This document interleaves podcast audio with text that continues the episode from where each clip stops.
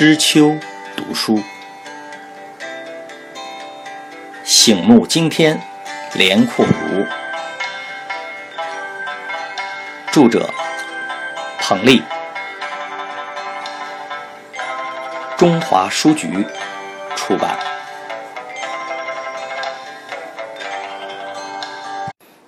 四，听秀才讲八国联军攻打北京。正是庚子之年，国耻不忘；少小立志，济世安邦。连阔如的街坊中有一个姓赵的秀才，眼窝深陷，面色苍白，最大的特点是背有些驼，像整天背着一个问号。孩子们见到他都要拿他打趣儿，翻来覆去的跟着他后面喊叫：“罗锅子罗，罗锅子罗，罗锅子骑马上清河。”清河有个罗锅子庙，罗锅子进去找老道。赵秀才也不恼，有时心情好还会回上两句：“老道其实不老道，清河没有老道庙，老道住在道观里，整天陪着尼姑笑。”完了还要加上一句：“这个嘛，你们小孩子家家不懂，不懂。”哈哈哈。接着，赵秀才会一本正经地说：“还说清河，你们知道清河在哪儿吗？清河在河北，秦始皇时属于巨鹿郡。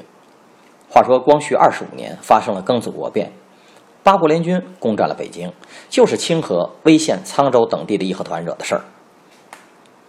这些义和团进京啊，说是秦王，其实是上了慈禧太后的圈套，为朝廷当了炮灰。”真要亲王，让他袁世凯的小站新兵来啊！小站即天津南部的一个小镇，那武器装备可比义和团的大刀长矛好不知多少倍，比洋鬼子都不差。还有当时不少手握重兵的清廷总督们，却在北京危急的时刻，与洋人签署了东南自保的协议。再说义和团，数万人从乡下涌进京城，他们的住宿谁管？吃喝谁管？反正都不花钱呗。他们的兜里也没有钱，只有拳头和棍棒。与洋人的仗还没打起来，先把好端端的一个商业繁华区大石烂烧了个一干二净。仗打起来后，又和清朝政府军一起，把老祖宗的文脉之圣殿，好端端一个收藏《永乐大典》和《四库全书》的翰林院烧了个底儿朝天。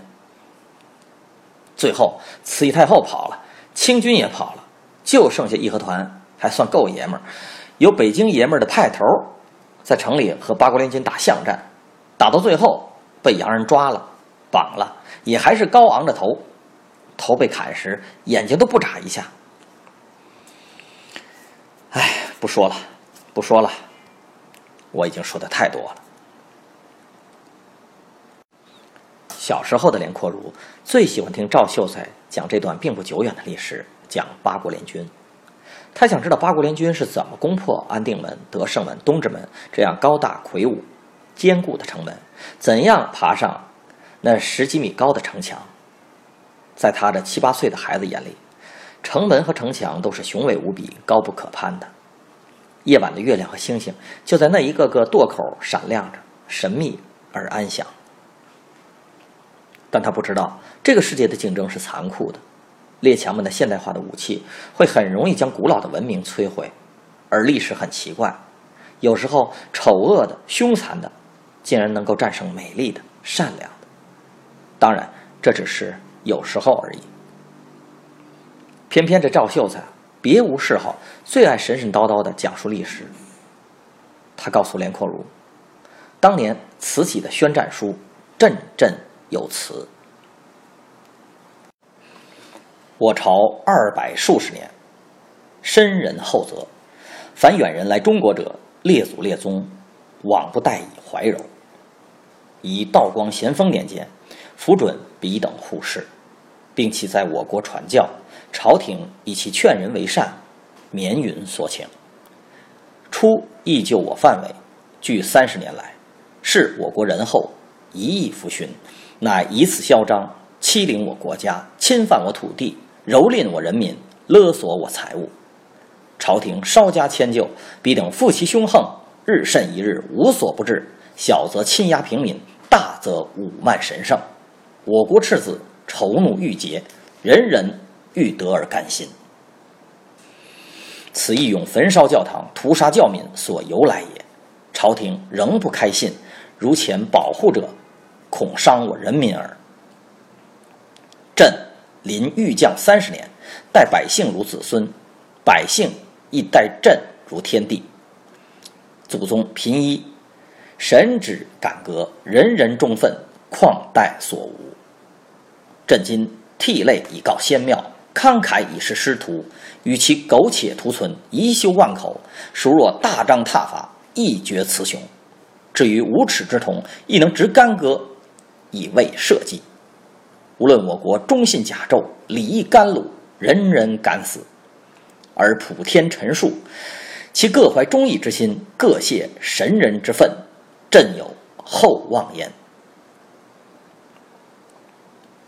但是宣战的对象不一，共十一个国家。时机不一，全无军事上的准备；方法不一，围攻使馆；理由不一，勿闻西方各国公使联合议定，得令慈禧太后归正光绪，完全不是慈禧公开声称的。我为江山社稷，不得已而宣战。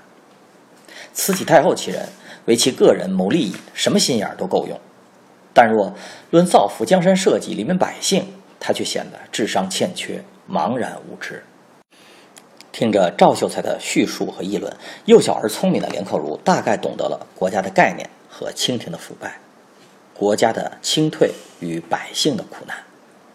他更得知八国联军中，八国联军即英法美德意俄日奥匈，近邻日本的军队人数最多，大约两万三千人，占全部联军总人数的近六分之五，而人数最少的是奥匈帝国的军队。只有象征性的七十五人，而正是日本军队疯狂地攻打东直门和朝阳门，用炮火将这两门和两门一带的城墙重创。但也正是在东直门和朝阳门，清廷自西北征调的甘军，在其年逾花甲的将领董福祥的率领下，对日军进行了顽强的抵抗。老将董福祥跃马横刀，立于城门之前，断喝一声。退后一步者，斩！